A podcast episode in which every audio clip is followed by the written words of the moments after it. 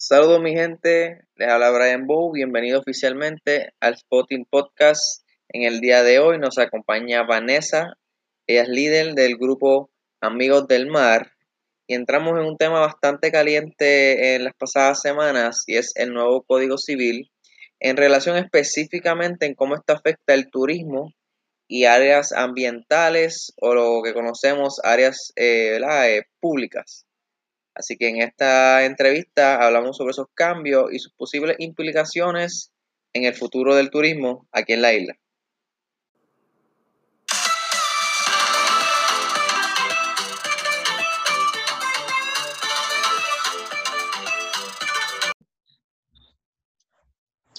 Muy buenas, eh, gracias a todos por estar escuchando el podcast.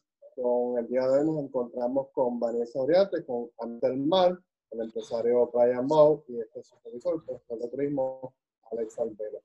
Eh, recientemente se ha visto en Puerto Rico la aprobación del Código Civil, un Código Civil que muy pocas personas pudieron dar su opinión, tanto si le pasó al pueblo como por muchas organizaciones. Eh, aunque en Puerto Rico le hacía falta un Código Civil y se venía estudiando y dando un Código Civil por los pasados 20 años, la prueba uno, con poca discusión y en un momento dado que no tenía control la población de Puerto Rico para poder establecer qué realmente quería en su Código Civil y si aceptaba todos los términos del Código Civil. Eh, fue un poquito atropellante ver cómo se aprobó, dado que afecta a tantas personas, eh, tanto las compañías turísticas como a las empresas, como a la población general de Puerto Rico. Eh, y hay ciertas cosas que se quedan en un aire porque nunca se dio la fase de demostrárselo al pueblo, nunca se dio la fase de escuchar al pueblo, y ahora tenemos que ver con las consecuencias que puede provocar este Código Civil, que entra en vigor en seis meses, eh, que muchos de los abogados que hemos podido hablar o preguntar apenas han leído un solo capítulo del libro, realmente nos vemos obligados realmente a discutirlo a fondo. Por eso le pedimos a Vanessa que nos explicara un poquito eh, cómo afecta este Código Civil en el área ambiental, en el área natural, que tanto disfrutamos nosotros y que ahora cuando se acabó parte de la cuarentena, eh, hemos podido salir a disfrutar de estos recursos naturales, que es un bien público. Y Vanessa, te quiero dar las gracias por estar con nosotros sé que lo has explicado un poco más eh, y queremos llegar un poquito más a más poblaciones para que escuchen cómo realmente nos está afectando este Código Civil. Eh, y quisiera que me explicaras un poquito cómo le afecta al medio ambiente este Código Civil. Sí, eh, ¿verdad? Primero que todo, muchas gracias por la oportunidad. Eh, de Amigos del Mar, que somos una organización que lleva muchos años trabajando con estos temas, precisamente defendiendo los recursos naturales de las privatizaciones, eh, pues esto nos ha trastocado bastante. Eh, en síntesis, este código eh, hace unos cambios sustanciales, el nuevo, ¿verdad? el que está puesto a, aprobarse y, bueno, que se acaba de aprobar y que va a entrar en vigencia en seis meses, hace unos cambios leves, pero sumamente importante en lo que son los bienes de dominio público o los bienes, los bienes comunes y los bienes públicos. El código diferencia tres categorías. La primera que se mantiene igual son las cosas comunes, que son esas que le pertenecen a todo el mundo y a nadie en particular, eh, que son el agua del mar, eh, sus riberas, que serían las costas, eh, el sol, el aire y el agua de lluvia. Esas pues no tenemos problema necesariamente con la definición. El otro serían los bienes de dominio público, que hay distintas categorías, porque esto implica carreteras, implica, pero eh, hay otras cosas que son como las playas y eh, entre esas el código nuevo elimina el artículo que definía los ríos, los acuíferos y otras aguas que discurrían de estos como bienes de dominio público. Y hace la distinción que estos bienes de dominio público son bienes privados del Estado Así que nos preguntamos cómo el Estado puede ser el dueño de algo si el Estado es Puerto Rico. Al final es un representante del pueblo. Así que eso no deberían existir los bienes privados del Estado porque de cierta manera son del pueblo, no son de entonces que también nos tenemos que preguntar si este código eh, crea una diferencia entre lo que es el pueblo de Puerto Rico y el estado de ELA, que es distinta, que puede privatizar o puede vender, porque los bienes privados son aquellos que se pueden vender y que alguien es dueño, alguna persona particular es la dueña. Eso está muy, Eso está muy interesante. Eh, y quiero entrar en ese tema de cambiarlo, porque me lo estás trayendo. O sea, eh, todavía no hay, pues, no hay un precedente legal, no hay un precedente legal para, para ver el fin completo. Pero, o sea, lo que tú me quieres decir, pues es que le quiero dar énfasis para que nuestras personas lo puedan entender y escuchar, es que río dejó de ser un bien público para ser un bien del Estado, una propiedad del Estado, como sería eh, el Fondo del Seguro del Estado, como sería eh, ACA y ese tipo de compañías que son del Estado. Pues se pudiese interpretar de esta manera. Eh, Como bien dijiste, no existe un precedente porque esto entraría en vigencia ahora, así que esto cambia. Lo que hay que ver es qué va a pasar con la ley de aguas, que es la ley ¿verdad? que rige las aguas, porque la ley es posterior al Código Civil que estaba vigente, que nuestro Código Civil era de 1930, eh, así que cuando se crea la ley de aguas, se establece que los ríos son bienes de dominio público porque ya estaba en el Código. Ahora, se elimina el artículo, así que no hacemos referencia a esto para nada. En el Código Nuevo, específicamente hablando de los ríos eh, y, de y de estas áreas en particular, pero entonces se le cambia la definición a los bienes de dominio público en general. Entonces, habría que ver cómo esto ahora, ¿verdad? Cuando entre en vigor, eh, todas las leyes que utilicen alguna terminología o alguna definición que estuviese basada en el Código Civil tienen que atemperarse, tienen que enmendarse para cubrir esta área. Así que habría que ver cómo esa ley se va a enmendar, cómo lo van a interpretar y en otras instancias, ¿verdad? Otros bienes de dominio público, como lo podrían ser las playas o las carreteras o lo que te da el acceso a algún lugar. Eh, así que ese es como el, el meollo de todo esto, ¿verdad? Nuestra interpretación es que es peligroso por el lenguaje, o sea, eh, eh, vulnera muchos espacios, ¿verdad? Que son considerados de beneficio para el pueblo en general. Esto sería como volver a ver lo que pasó en Paseo Caribe. Esa es la preocupación que ustedes quieren reflejar hacia el público. Exactamente, eh, porque ¿verdad? también este código mantiene que los bienes de dominio público pueden pasar, eh, pueden cesar su fin público si la ley o el fin cesa, termina. Eh, en Paseo Caribe, ¿verdad? Nunca estuvo claro qué fue lo que pasó y es que ese terreno era zona marítimo terrestre. La zona marítimo terrestre es un bien de dominio público. Pero como rellenaron, y desafectaron, o sea, eliminaron el, por el, tipo de relleno que utilizaron, cambió la geomorfología y no quisieron utilizar los parámetros eh, científicos, sino que se dejaron llevar por el uso meramente, pues el tribunal determinó que entonces ya no es, eso no era ya un bien de dominio público, era un, un espacio privado, que el Estado podía disponer de él. Así que esto podría repetirse en otras instancias. Eh, y eh, quiero entrar un poco en eso porque ese, eh, veo que esa es la preocupación, o sea, y mayormente lo hemos visto en la nueva, nuevo frente que hay por Payuela, que es en el área de Aguadilla, y tanto el frente que se dio en el, el corredor ecológico del este. En ese, yo me acuerdo que yo participé haciendo una investigación, trabajaba en el momento a nivel federal y estuve, y tuve que estar en contra de la idea de lo que querían llevar los desarrolladores en esa área con otras organizaciones de lucro, dado que es una de las playas de más actualidad de tortuga en Puerto Rico. Eh, eh, los desarrolladores en Puerto Rico hemos visto que no miden las consecuencias realmente de el daño ecológico que le pueden hacer tanto al presente como a futuras generaciones. Eh, y todo lo miran a base de dólares y centavos. Y el Código Civil, quiero saber si a tu entender, da ese presente por hecho que está diseñado para que estas grandes empresas sigan tomando eh, ventajería sobre Puerto Rico y miremos realmente la protección ambiental que necesita la isla de Puerto Rico, como fue la gran batalla que se dio por el parking del Marriott que se encuentra al lado del balneario de Carolina.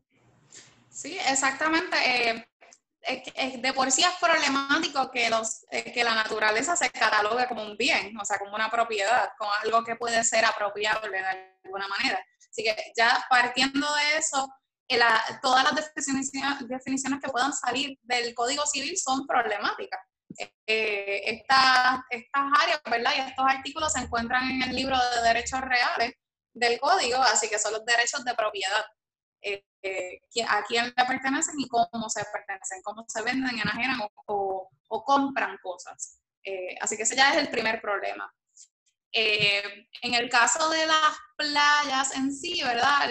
La definición de bien de dominio público viene de la ley de costa, que es más antigua todavía, de, de la ley de puertos española, que es de 1880, eh, extensiva a Puerto Rico en 1886, que es una ley precisamente de puertos, era para el comercio marítimo de España, no de Puerto Rico, no tenía nada que ver con nuestros recursos naturales y jamás se pensó en el siglo XIX, ¿verdad? Que se tenía que proteger las playas, porque no necesariamente esto era un tema que hubiese estado en controversia. Así que ahora, eh, ¿verdad? Disculpen a mi persona que está por aquí eh, vemos, ¿verdad?, que este, los códigos civiles que rigen la propiedad siguen viendo, se siguen afectando por estas situaciones. Eh, hay un artículo bien preocupante para nosotros, que es el de las cosas comunes, porque aunque dijimos al principio que ese, artículo se mantiene igual y sigue manteniendo las playas y el mar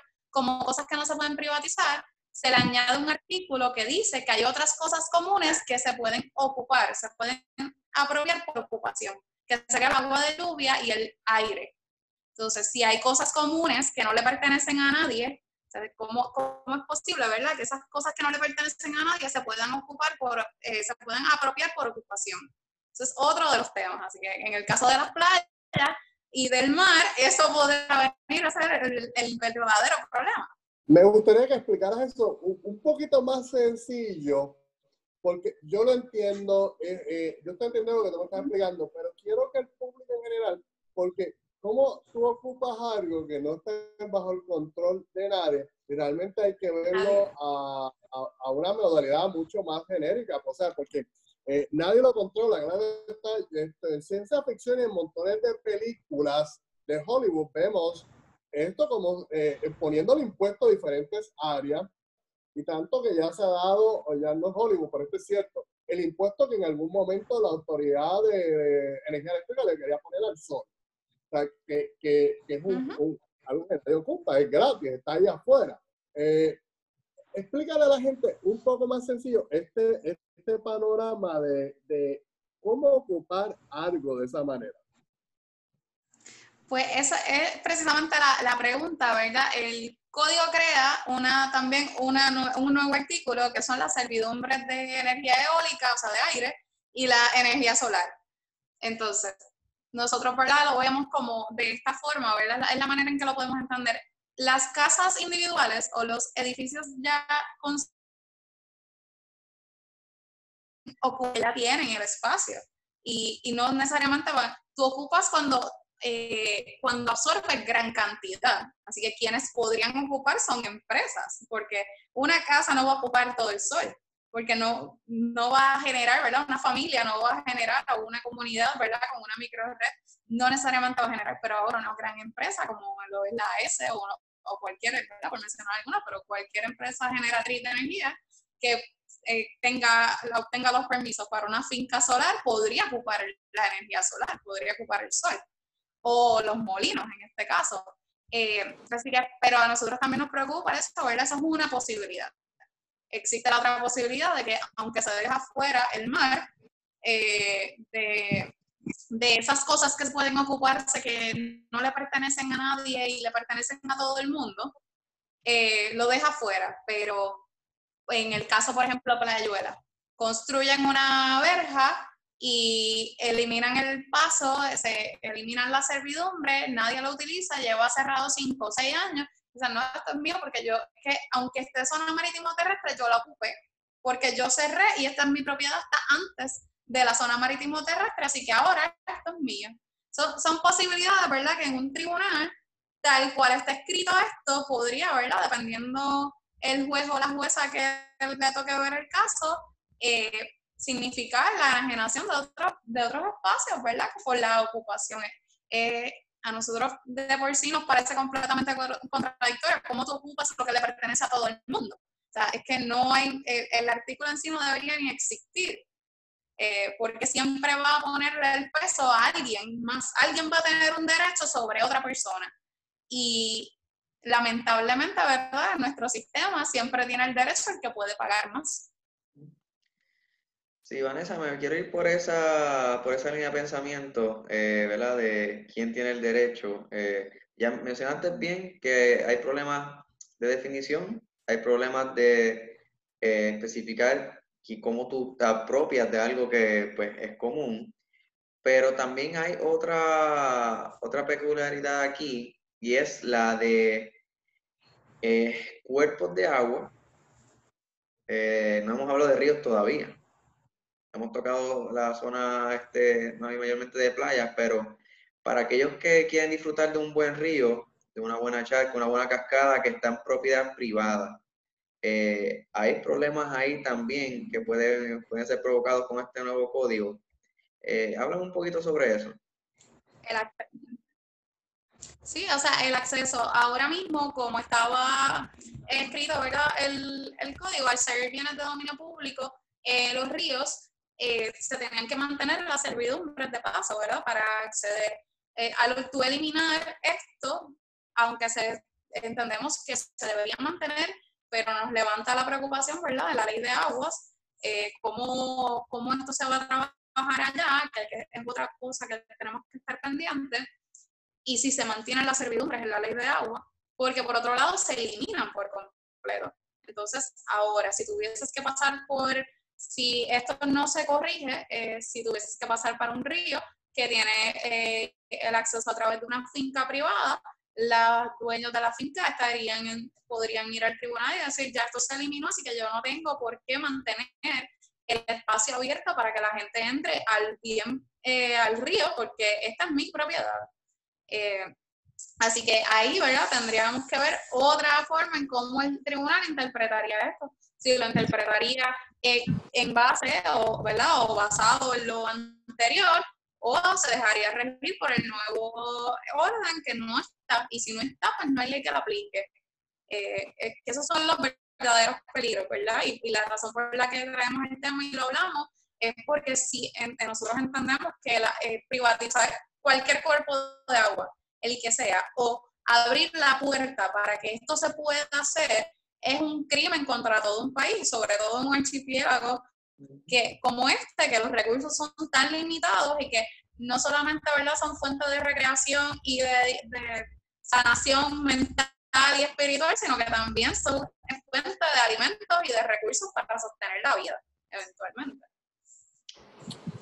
¿Cuáles son los, los cinco? Ese artículo es muy interesante. También algo de lo de las fincas solares eh, me corrigen si estoy mal en este proceso, la persona podría talar los árboles sin necesidad de un permiso de recursos naturales.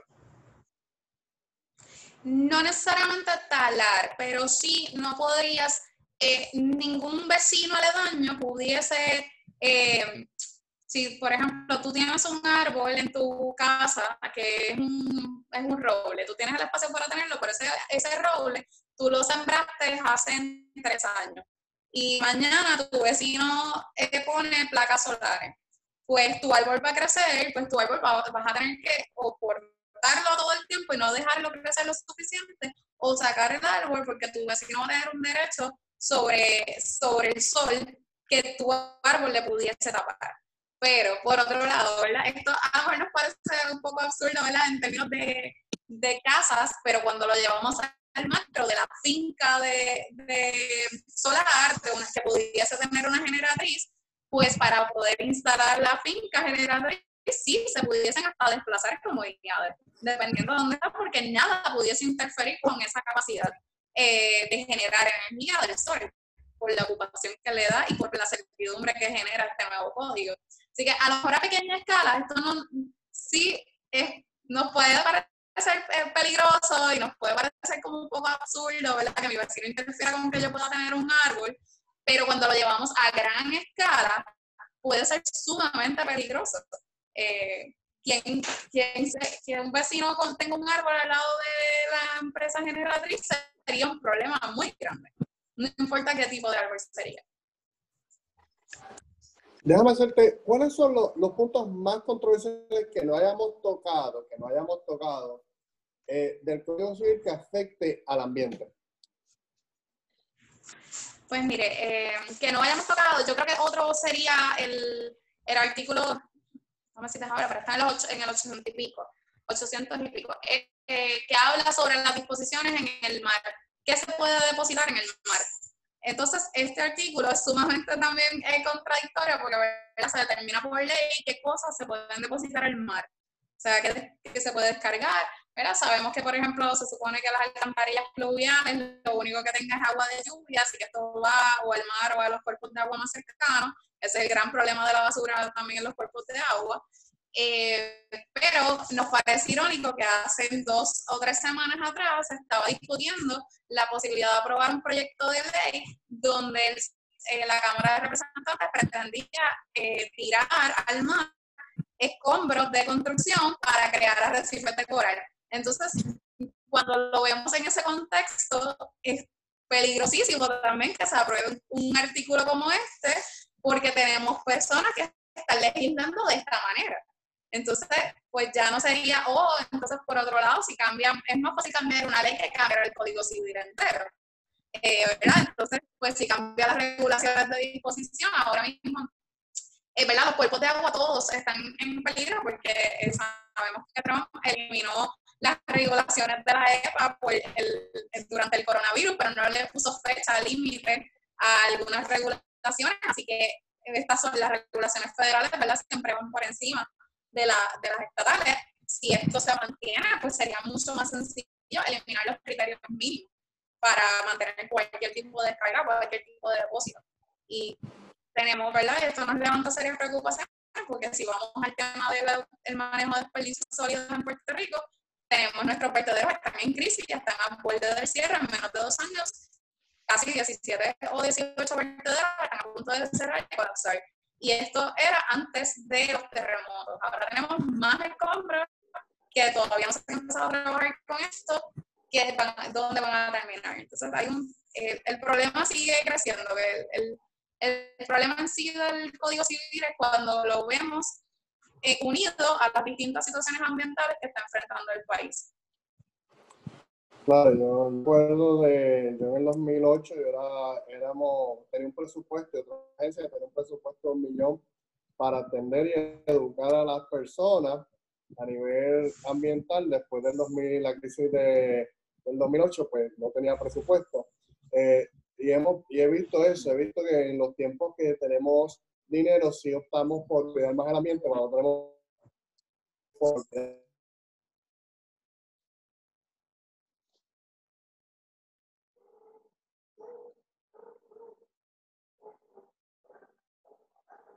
del Estado, podríamos demandar al Estado limpiar el sitio. O sea, ¿existiría esa posibilidad? Pues. el dominio del Estado. Claro, eh, eso podría ser una posibilidad, pero el Estado ni, ni tonto ni padre se ha limitado el tipo de demandas que se le puede hacer.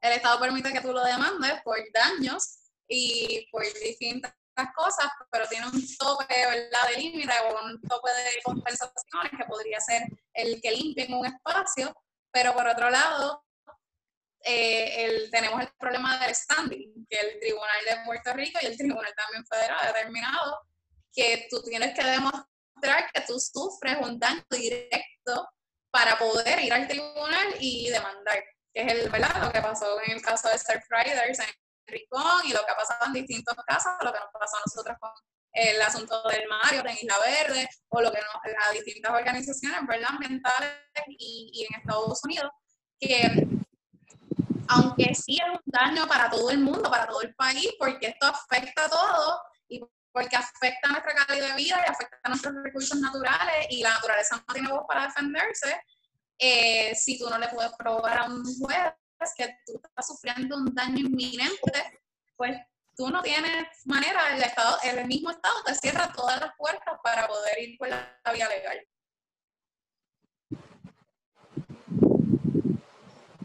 Y eso, eh, dado lo del mar, que sabemos que por lo menos se quedó una cierta parte regida, ¿verdad? En el área del mar. ¿Cuántos árboles eh, cortaron unos cuantos árboles también en el proceso? Hubo, aunque se quedó esa área protegida, hubo un daño ecológico en, el área, ¿es cierto? Sí, eh, El municipio en su totalidad el espacio quedó protegido porque se prohíbe tota-, la total construcción en el espacio. Eh, se mantiene el, el, pedazo de estacionamiento que el mar ha tenido durante todo el tiempo y el resto, pues todo lo que zona marítimo terrestre, que es casi todo, ¿verdad? Porque nosotros sí logramos que es cambiar deslinde y, y aumentar el, el, ancho de la zona marítimo terrestre. Eh, pues sí, el municipio hizo muy mal manejo del espacio. Al inicio estuvo en colaboración tanto con Amigos del Mar como con otras organizaciones como CRES eh, y Ejército Pro Ciudad, entre otras, para que el, la limpieza fuese lo menos invasiva posible, porque sí había que, limpiar unas áreas porque había unos árboles caídos desde el huracán María y otras cosas, ¿verdad?, que tampoco están, que están impidiendo el, el, desarrollo del espacio en, en, su, en su plenitud. Eh, las ceibas están todas las ocho ceibas están completas, nunca pasó nada con las ceibas, tenemos especies en peligro como las cobalas negras, están todas en pie, pero sí el municipio ha tenido un problema serio en el cómo manejarse, sí se perdieron bastantes árboles, pero en general el espacio se ha recuperado bastante bien y nosotros seguimos ¿verdad? en colaboración con otras organizaciones para tratar de retomar las negociaciones y volver a reforestar de, la, de una mejor manera, ¿verdad? Nosotros este proceso fue de 14 años, jamás pensamos que íbamos a durar tantos años allí, así que también el proceso de restaurar fue bastante atropellado. Eh, no necesariamente en un inicio se tenía la idea de que esto iba a ser un bosque costero y que se iba a, a restaurar de tal manera o sino que fue un proceso más eh, ecléctico que salió eh, naturalmente, ¿verdad? Con el trabajo de todo el mundo. Pero en general el espacio no ha sufrido tanto daño como se percibió al principio. Las dunas se han ido recuperando, el espacio está cambiando y lo más favorable es que como ya no hay personas allí, el mismo, eh, la misma arena y la misma forma de la playa está cambiando. Seguimos teniendo unos problemas que seguimos denunciando, el paso de los full el paso del trimmer y otras cosas, ¿verdad? Que continúan afectando que esto pueda acelerar el proceso de recuperación natural pero en síntesis el espacio está bastante saludable. Que hay espacio para mejorar, siempre lo va a haber, y, y esa es verdad a lo que nos estamos moviendo para no abandonar el espacio.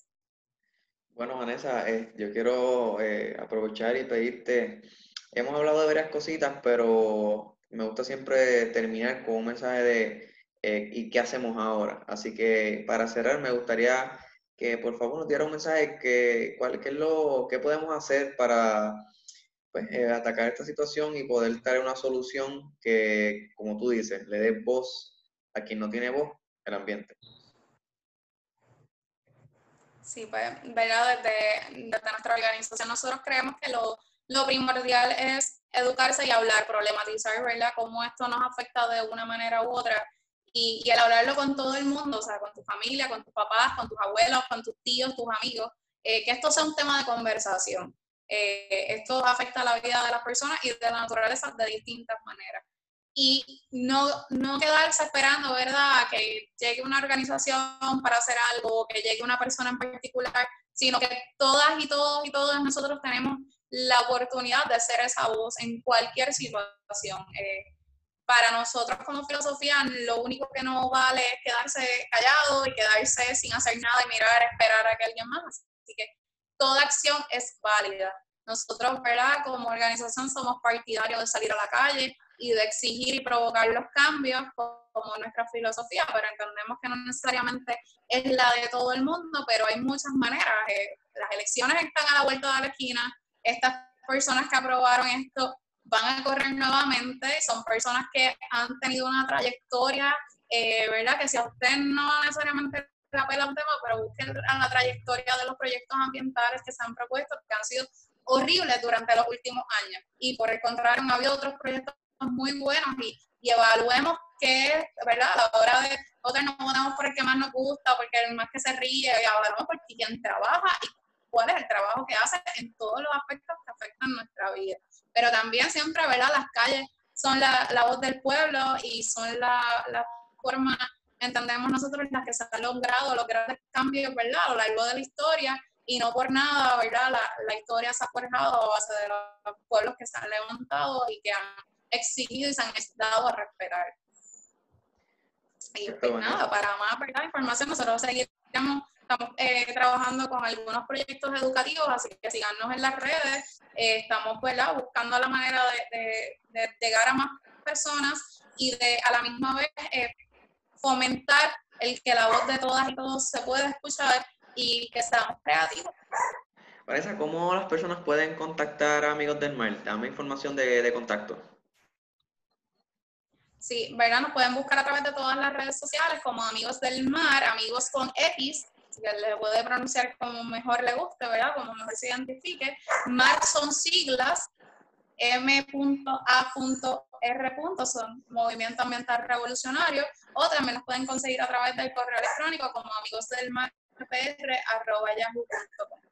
eh, nosotros somos bien friendly, eh, contestamos bastante rápido, tratamos de hacerlo y también ¿verdad? estamos accesibles para orientar a través de cualquiera de estos medios eh, a distintas comunidades sobre distintos temas que les puedan estar eh, afectando ¿verdad? Y canalizar los recursos de la mejor manera posible.